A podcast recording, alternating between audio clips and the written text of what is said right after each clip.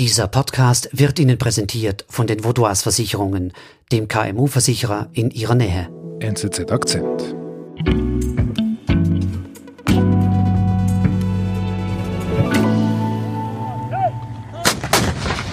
Aufs Neue sprechen die Waffen zwischen Armenien und Aserbaidschan. Und wie immer geht es um die Region Bergkarabach. Heavy fighting continues in the disputed Nagorno-Karabakh. Armenien und Aserbaidschan warfen sich kurz darauf vor, auch diese Vereinbarung bereits wieder gebrochen zu haben. Die Gefechte in Bergkarabach waren Ende September wieder aufgeflammt. Bergkarabach. Da läuft derzeit ein gewaltvoller Konflikt zwischen Armenien und Aserbaidschan. Ich persönlich, wirklich, ich kenne es nur vom Hören sagen. Und ich dachte mir, wenn mir jemand den Konflikt erklären kann, dann bist du das. Ich danke dir, David. Ich hoffe, wir können das in den nächsten Minuten zusammen versuchen. Dann lass es uns versuchen. Worum geht es eigentlich beim Bergkarabach-Konflikt? NZZ-Auslandredaktor und ehemaliger Russland-Korrespondent Andreas Rüsch erklärt.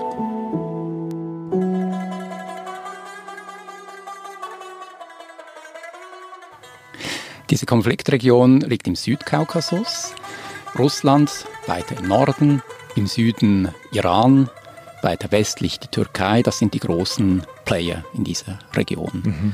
Und im kleineren Rahmen, da ist einerseits Armenien westlich, Aserbaidschan östlich davon und innerhalb des aserbaidschanischen Territoriums liegt diese umstrittene Region Nagorno-Karabach. Wie groß ist die? Die ist nicht groß, die ist kleiner als der Kanton Bern. Mhm. Kleines Gebiet mit rund 150.000 Einwohnern nur. Okay. Sehr gebirgig. Übrigens der, der Name Bergkarabach oder Nagorny-Karabach. Nagorny heißt nichts anderes als auch hochgelegen, gebirgig, stark landwirtschaftlich geprägt. Es gibt fast keine Industrie. Und wieso streiten sich denn Aserbaidschan und Armenien dann um diese Region? Im Kern ist es ein Territorialkonflikt. Keine Seite will nachgeben. Beide beanspruchen das Gebiet für sich.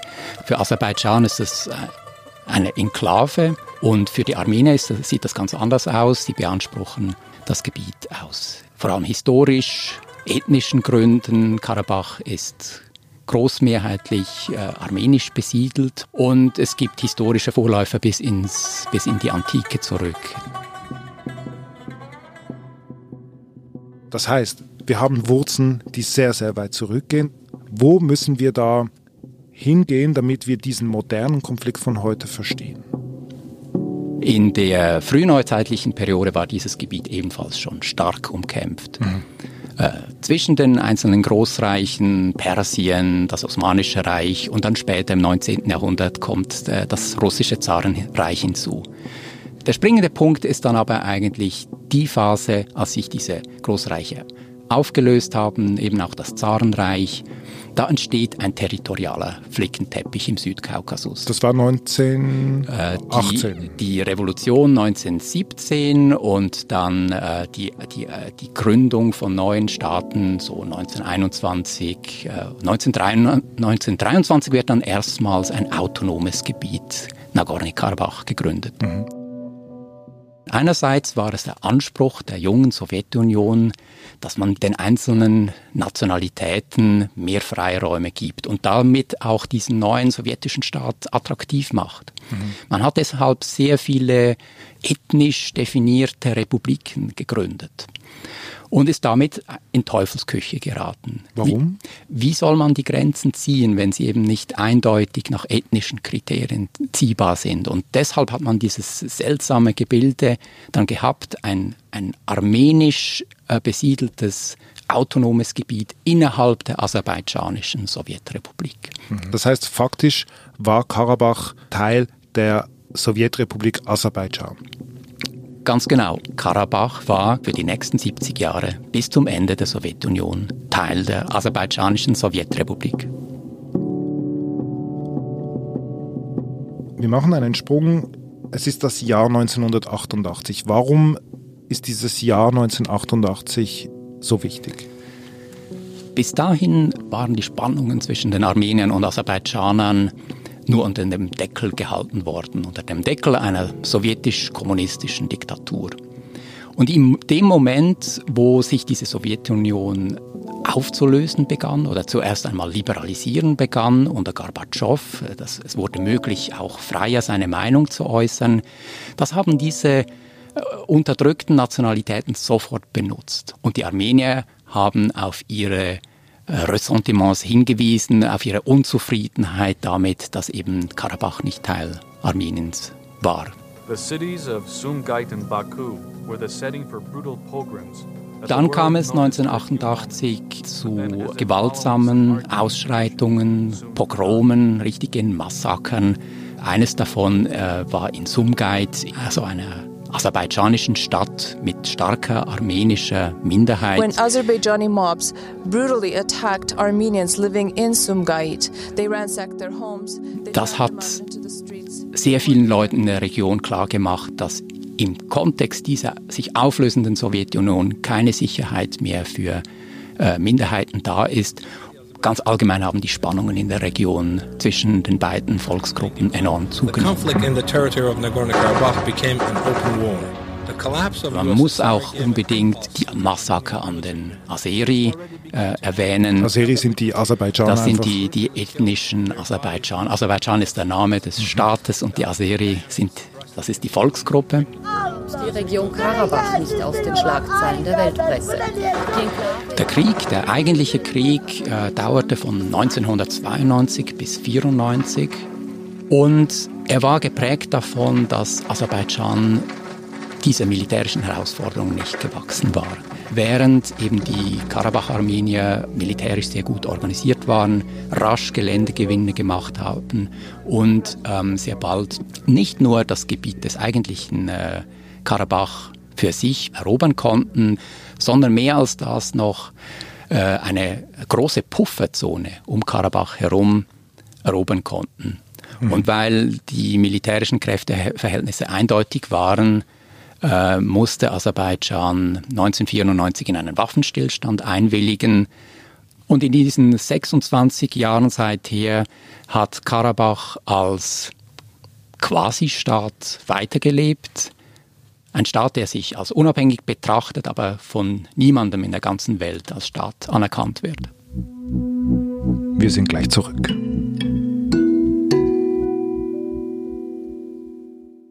Sie Ihre Mitarbeitenden und Ihr Unternehmen sind jeden Tag auf einen verlässlichen Partner angewiesen. Dank der lokalen Verankerung kennen wir bei den Vaudois Versicherungen Ihre Bedürfnisse und können Ihnen flexible, maßgeschneiderte Versicherungslösungen anbieten. So können Sie Ihrem Unternehmergeist freien Lauf lassen.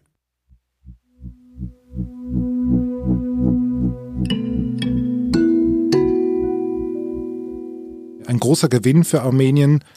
Was hat das auf der aserischen Seite ausgelöst?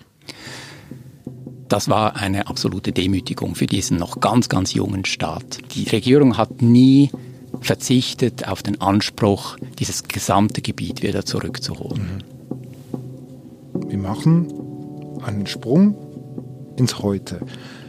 2020, Herbst 2020. Im Kaukasus eskaliert der jahrelange Konflikt. Was ist da passiert in den letzten Wochen. Im Südkaukasus sterben mittlerweile jeden Tag nicht nur Soldaten, sondern auch die Zivilbevölkerung. Ende September 2020 ist dieser angeblich eingefrorene Konflikt plötzlich neu ausgebrochen. Und in den äh, wenigen Wochen seither sind äh, sehr viele Militärangehörige beider Seiten ums Leben gekommen, aber auch sehr viele Leute in der Zivilbevölkerung. Mhm. Es gibt keine klaren Angaben darüber, äh, aber man muss davon ausgehen, dass es sicher über 1000 Tote, vielleicht sogar gegen 5000 Tote gegeben hat in sehr kurzer Zeit. Mhm. Wer ist da der Aggressor? Die Nachrichtenlage in der Region ist sehr, sehr unübersichtlich. Aber trotzdem gibt es Hinweise darauf, dass es Aserbaidschan war, das äh, die ersten Schüsse abgegeben hat. Und es leuchtet ja auch ein, Aserbaidschan ist das Land, das etwas zurückgewinnen möchte, das mhm. diesen demütigenden Waffenstillstand von 1994 korrigieren möchte. In diesem Vierteljahrhundert, das seither vergangen ist, hat sich Aserbaidschan stark entwickelt. Mhm. Es ist äh, reich geworden durch Erdöl und Erdgas. und hat dieses Geld benutzen können, um seine Armee zu modernisieren. Mhm. Mit Waffen aus Russland, aus der Türkei und aus Israel. Mhm. Es ist ein viel stärkerer Gegner.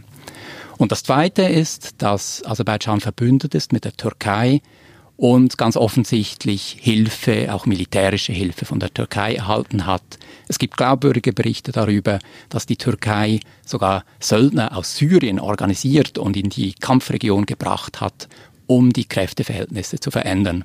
Okay, und wenn du jetzt von der Türkei sprichst, dann äh, ist natürlich die Frage, welche Bedeutung hat denn dieser Konflikt für die Region, aber auch überhaupt für, für uns hier in der Schweiz, in Deutschland, wenn plötzlich so ein, ein NATO-Land wie die Türkei da mitspielt?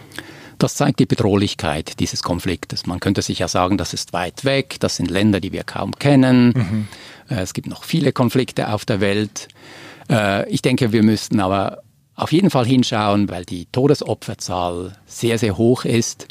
Aber auch, was du ansprichst, im Kopf behalten. Da ist Sprengstoff da für einen größeren Konflikt. Im Hintergrund sind größere Akteure, vor allem die Türkei, aber auch Russland. Mhm. Russland ist verbündet mit Armenien schließlich mhm. und im, im Notfall wäre Russland verpflichtet, den Armenien beizustehen. Mhm. Also das läuft auf einen, rein in der Theorie, auf einen Konflikt Türkei-Russland hinaus. Ist das wahrscheinlich? In Ansätzen ist dieser Konflikt ja jetzt schon da. Der wird einfach noch nicht direkt militärisch zwischen diesen beiden Ländern ausgefochten, aber die Türkei hat militärische Hilfe den Aserbaidschanern geleistet. Russland versucht, äh, den, den Konflikt wieder einzufrieren, vorläufig mit diplomatischen Mitteln. Aber Moskau hat ganz klar gemacht, dass es äh, über diese Entwicklung sehr, sehr unglücklich ist. Mhm. Wie strapaziert ist denn jetzt dieses Verhältnis zwischen der Türkei und Russland? Die Türkei und Russland sind ja historisch gesehen alte Widersacher. Äh, sie haben schon früher um diesen Raum gekämpft, um Einfluss. In den letzten Jahren hat man gesehen, dass die beiden Länder das einigermaßen zu managen versuchten. Die Präsidenten Erdogan und Putin haben sich da so eine Art Männerfreundschaft zugelegt und äh, sich ganz jovial miteinander gezeigt. Aber auf vier verschiedenen Schauplätzen hat es doch gekriselt. In Syrien sind die beiden Länder aneinander geraten, auch militärisch. In Libyen sind sie ebenfalls auf unterschiedlichen Seiten des Konfliktes. Und jetzt kommt noch dieser Konflikt um Karabach hinzu. Mhm. Und der strapaziert das Verhältnis natürlich in ganz anderer Weise. Mhm. Denn die südkaukasische Region, das wird von Russland nun immer noch ganz klar als der eigene Hinterhof angeschaut. Mhm. Da möchte man sich nicht äh, reinlegen lassen. reinlegen lassen, reinreden lassen. Und das macht diesen Konflikt auch in einer überregionalen Perspektive wirklich gefährlich. Wie Russland am Schluss reagieren wird, wissen wir nicht. Sie sind verbündet mit Armenien, könnten daher theoretisch militärisch eingreifen. Diese Gefahr einer Ausweitung ist gegeben. Wir wissen nicht genau, was die Ziele der einzelnen Kriegsparteien sind. Nur schon die Tatsache, dass man sich entschlossen hat, wieder zu militärischen Mitteln zu greifen, ist ja beunruhigend genug. Offensichtlich ist die Türkei und mit ihr auch Aserbaidschan zum Schluss gekommen, dass in dieser Phase, wo Europa durch die Corona-Krise abgelenkt ist, wo die USA durch den Wahlkampf ähm, in Beschlag genommen werden, und Russland äh, selber sehr viele Probleme am, am Rand hat und im Innern, dass das eine Gelegenheit sein könnte, Machtpositionen auszubauen. Einfach militärisch, politisch Fakten zu schaffen in der Region. Der wenigen, der nicht abgelenkt ist, ist Andreas Rüsch. Du wirst weiterhin für uns das alles beobachten. Vielen Dank für deinen Besuch im Studio. Vielen Dank dir, David. Das war unser Akzent. Löse jetzt ein Probeabo der NZZ. Als Akzenthörer erhältst du die NZZ drei Monate lang zum Preis von einem. nzz.ch slash Akzentabo. Ich bin David Vogel. Bis bald.